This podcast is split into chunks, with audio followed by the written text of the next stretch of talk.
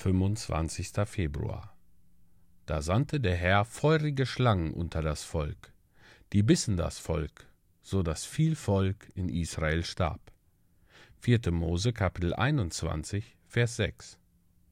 Schaut sie an, die Gebissenen. Könnt ihr euch ihren Jammer und ihre entsetzlichen Krämpfe vorstellen, als das Schlangengift in ihren Adern wirkte? Die alten Berichte sagen, dass der Biss dieser Schlangen eine furchtbare Hitze im Körper entwickelte.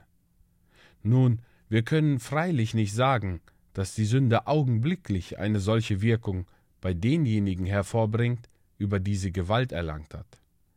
Aber wir bezeugen, dass, wenn die Sünde ungehemmt wirkt, sie noch weit größeren Unheil und Elend anstiftet, als jeder Biss einer feurigen Schlange.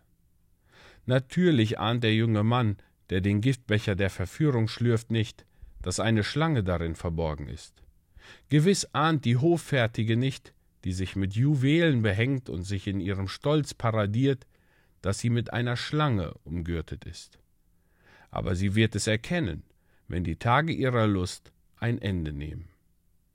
Auch weiß der Flucher, der Gott verflucht, nicht, dass ihm eine Viper das Gift eingeflößt hat, dass er gegen seinen Schöpfer ausschäumt, aber ein künftiger Tag wird es ihm beweisen. Seht dort jenen verkommenen Säufer.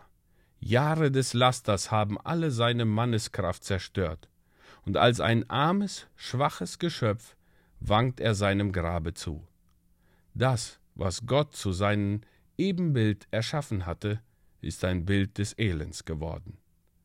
Feurige Schlangen, ihr seid nichts im Vergleich mit den glühenden, verzerrenden Leidenschaften.